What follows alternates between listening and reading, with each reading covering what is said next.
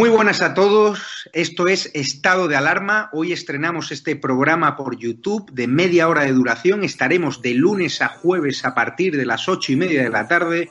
Y este programa nace porque al igual que tú estás cabreado con ese gobierno central que podría haber hecho mucho más contra el coronavirus que ya se ha llevado cerca de 3.500 personas por delante, ese gobierno que nos mintió, que nos dijo que solo iba a haber un contagio y que podría haber actuado antes, viendo la que estaba cayendo con la pandemia tanto en China como en Italia, pues hemos decidido montar esta plataforma de libre expresión ante los intentos del gobierno central de usar ahora los minutos de televisión pública que acaparan para lanzarnos desinformación y propaganda. Por eso desde aquí vamos a desmontar sus mentiras, vamos a daros la verdad y vamos a apoyar a los profesionales sanitarios, a la fuerza y cuerpo de seguridad del Estado y a esa población civil que vive confinada, que vive aislada y harta de ver al vicepresidente del gobierno saltándose la cuarentena hasta en tres ocasiones.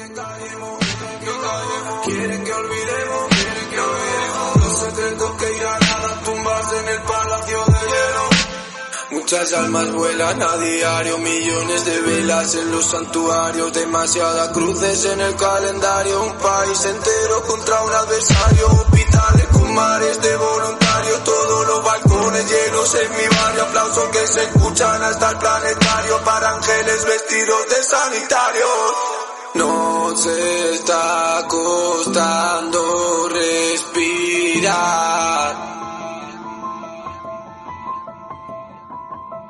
Nuestro mundo paró de girar. Ellos no nos cuentan la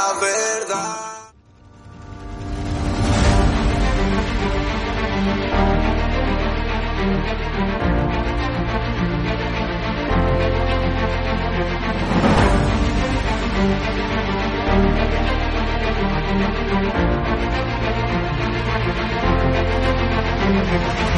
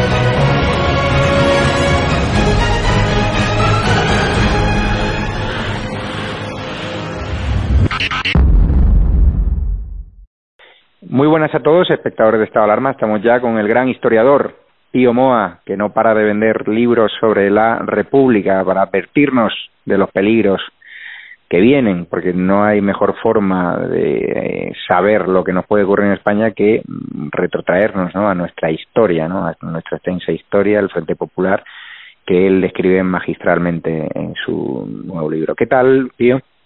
Hola, buenas.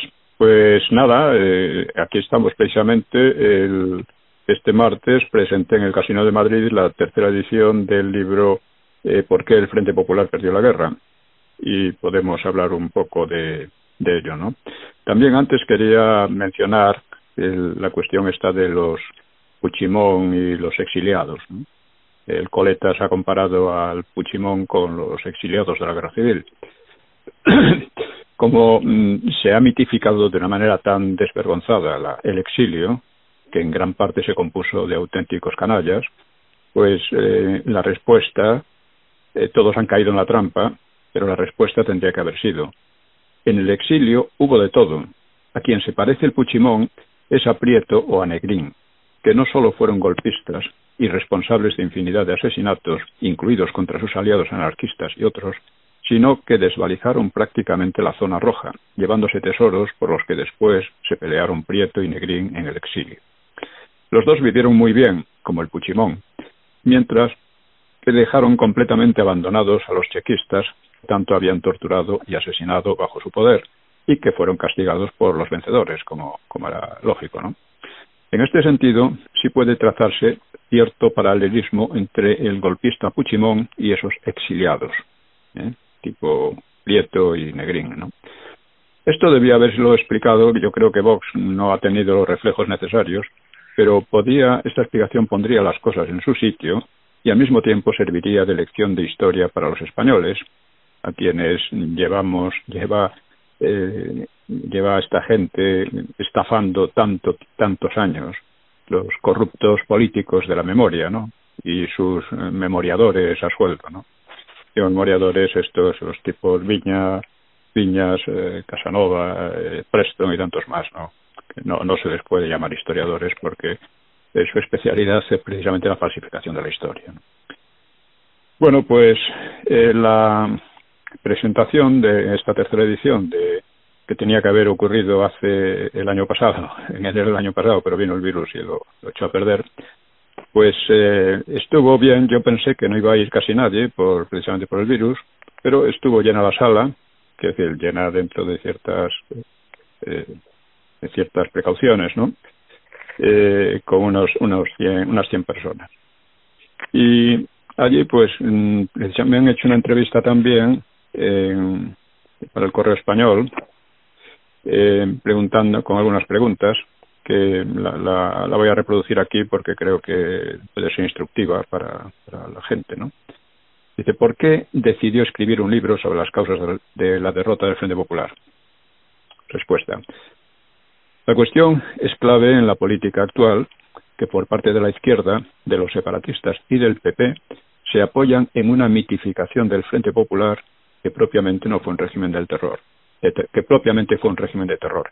Eh, hay que señalar que el PP, efectivamente, al condenar el alzamiento del 18 de julio, que es pues, eh, al, hacer semejante barbaridad, pues lo que hizo fue mitificar al Frente Popular también, considerarlo un, régimen legítimo. Eh, si no saneamos la historia de la falsedad profesionalizada que sufrimos, esa falsedad seguirá envenenando el presente y comprometiendo el futuro. E importa señalar que esa falsedad es tan evidente que necesitan rehuir el debate y refugiarse en una ley de memoria de tipo soviético, amenazando despóticamente a los historiadores serios, que lógicamente discrepamos de esa amalgama de embustes, y eh, amenazando, vamos, privando a, la población de su derecho a saber la verdad. Esta es la ley de memoria histórica que ha pasado y a la que casi nadie da importancia cuando es eh, decisiva. Otra pregunta. Usted afirma que es hora de eliminar el término república porque eso sugiere continuidad y genera mil distorsiones.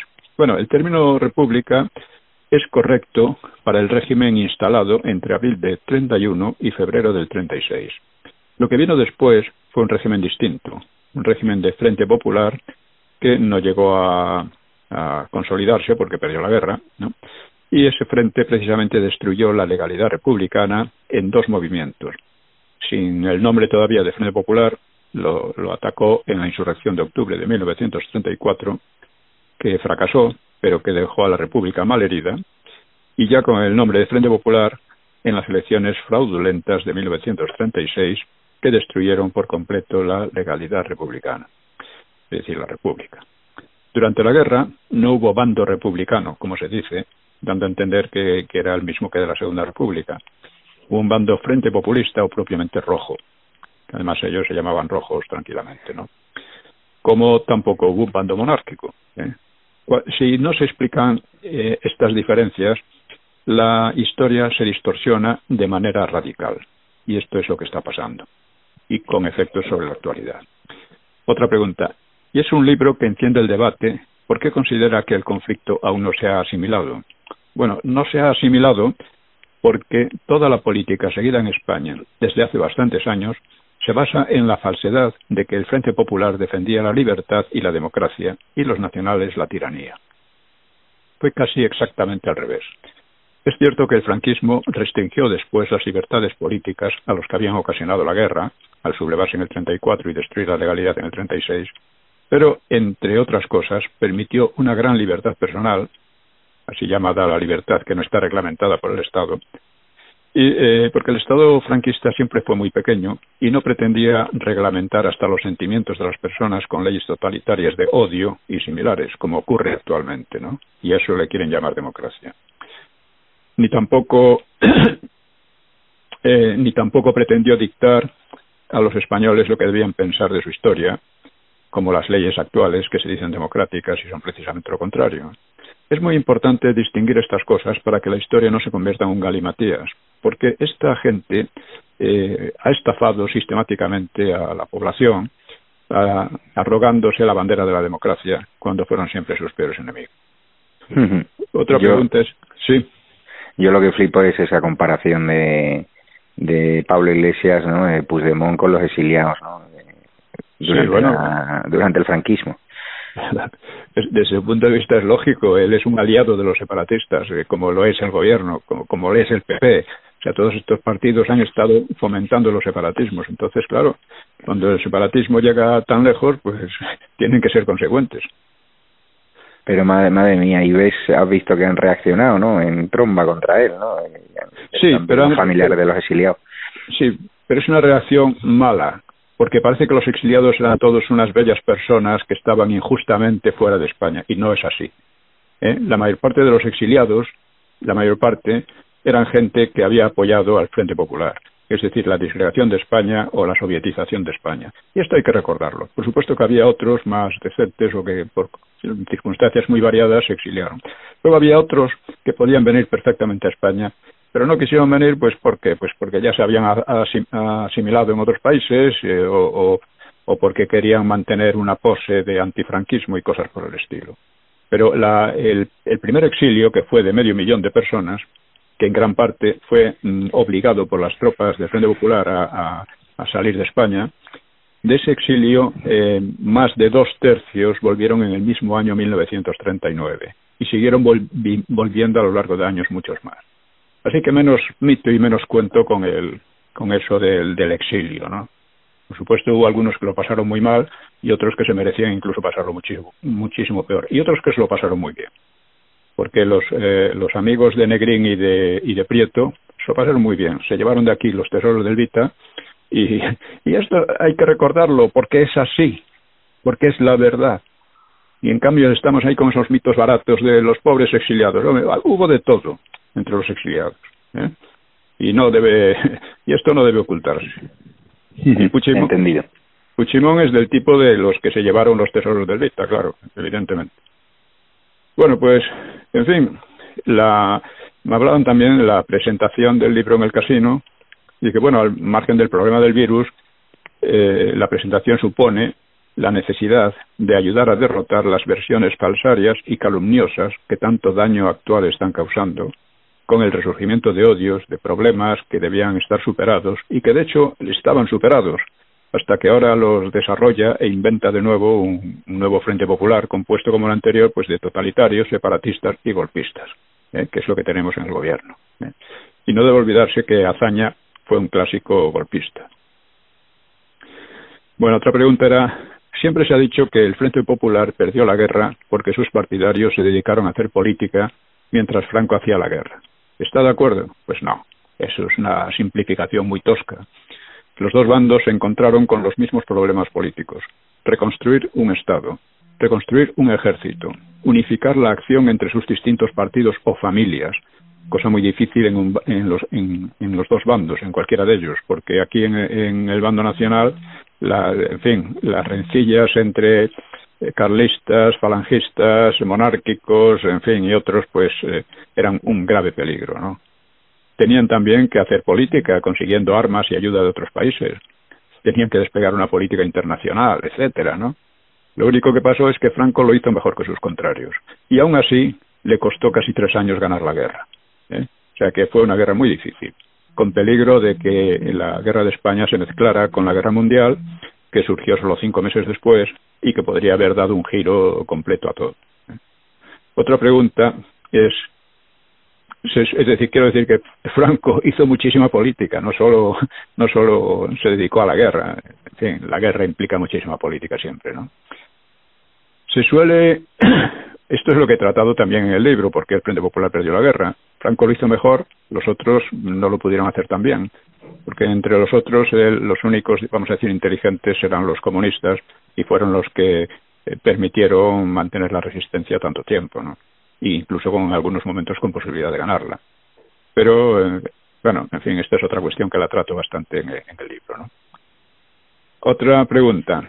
¿Se suele ocultar la calamitosa gestión económica del Frente Popular durante la guerra, con su economía colectivizada, mientras la gestión de Franco económica y financiera durante la guerra fue muy acertada? No se pasó hambre ni hubo racionamiento en la zona nacional. Bueno, pues es verdad, el Frente Popular prácticamente desarticuló la economía en su zona, creando miseria y hambre masiva, la mayor hambre de España en el siglo XX. Esto tampoco se dice, pero es así, con diferencia además, ¿no? Más que en los años 40. Siempre se habla de los años 40. Bueno, pues además fue un régimen de terror incluso entre los mismos partidos de aquel frente, debido a que la necesidad de unificar la acción política y militar que como querían los comunistas y que era la única que tenían esperanza de ganar, pues eh, les, les obligaba a, pues, a aterrorizar a unos a otros. ¿no? Precisamente los comunistas vieron muy, muy pronto que había que acabar con las colectivizaciones demenciales de anarquistas y socialistas, pero no lo consiguieron del todo. Franco fue mucho más hábil, consiguió esa unidad interna con muy poca represión, y una de sus consecuencias fue también la consecuencia económica. En el bando nacional hubo economía libre, estuvo bien asegurado el abastecimiento y no hubo hambre. Esta es una, diferencia esencial. El hambre vino después porque, claro, la mitad del país estaba desarticulada económicamente y, bueno, otra pregunta. Es curioso que se achaque la miseria económica de los primeros años de posguerra a Franco, cuando fue motivada por la absorción de la ruinosa zona roja por la nacional es equiparable a la absorción de la RDA, de la República de Alemania Oriental, por la República Federal Alemana, que produjo serios inconvenientes económicos eh, durante muchos años, durante varios años. Bueno, pues es verdad, es parte de la historia distorsionada que predica el nuevo Frente Popular para justificarse el hambre de los años 40. España tuvo que afrontar la reconstrucción con medio país desarticulado y arruinado económicamente. Luego sufrió las restricciones comerciales impuestas por Inglaterra y USA durante la Segunda Guerra Mundial. Luego el maquis y un aislamiento criminal que pretendía crear una gran hambruna en España para echar a Franco. A pesar de todo, España se reconstruyó muy bien, dadas las circunstancias, sin deber nada a los ejércitos useño o indirectamente al soviético ni a las finanzas useñas, con el plan Marshall. Al revés, y esto al revés que el resto de Europa Occidental, que lo deben todo, insisto, al ejército useño y al soviético. Digo al soviético porque sin las victorias soviéticas el desembarco en Normandía habría sido una imposibilidad, ¿no? Bueno, pues este fue un mérito moral y material inmenso para España y, por supuesto, para el franquismo, un mérito que los memoriadores tratan de olvidar u ocultar, la reconstrucción en unas condiciones dificilísimas.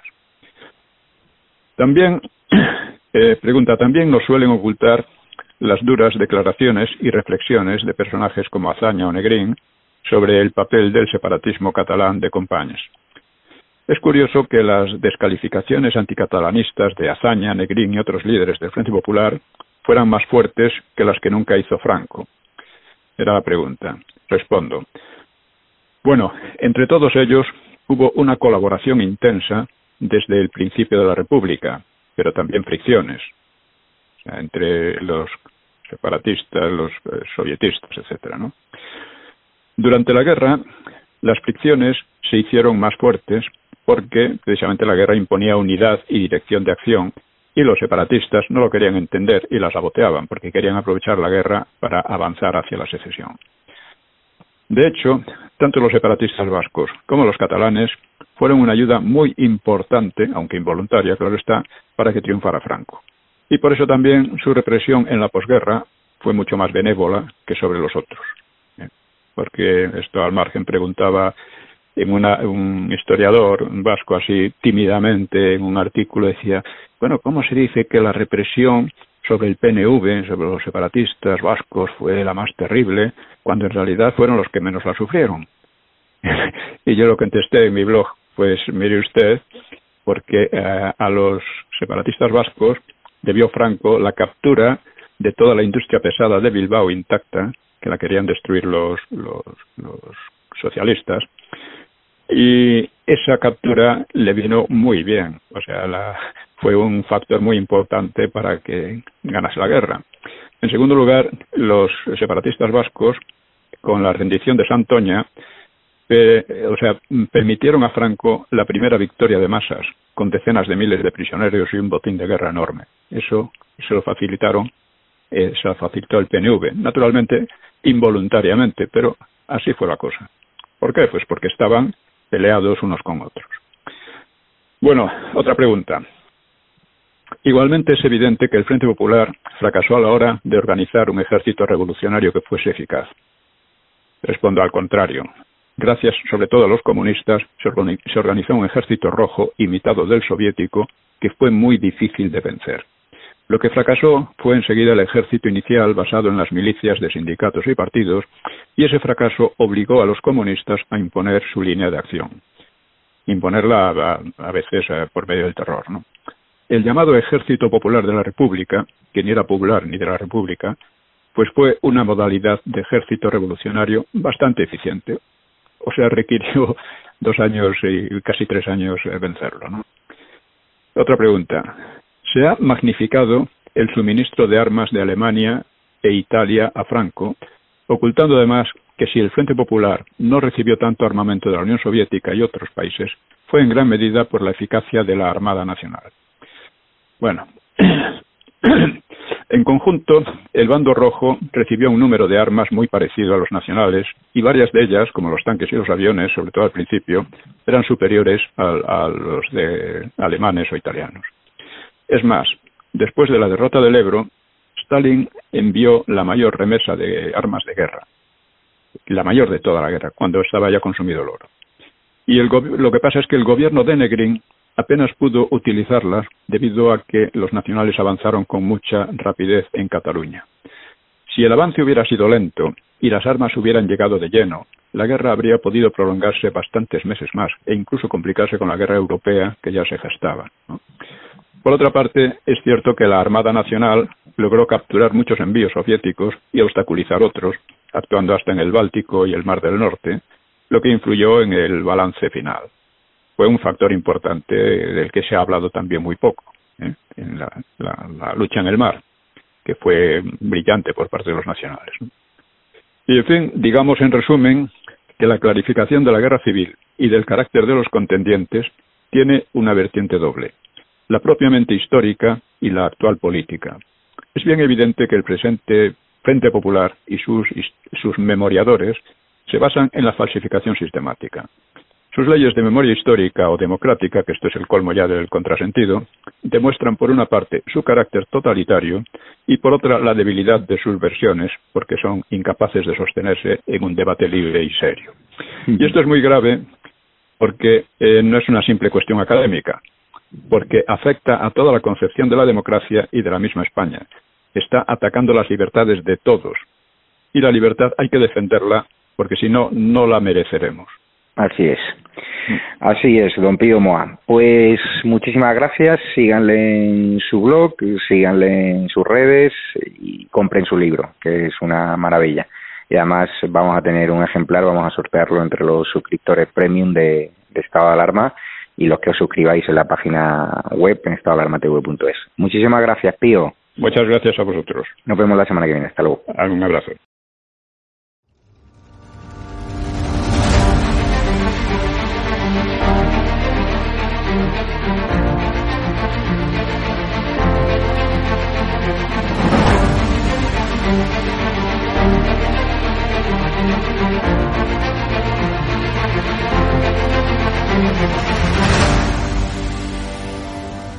Hecho, hay un conocido periodista con un canal en YouTube que los programas sobre Galapagar eran día sí, día también. ¿Te refieres a Negre?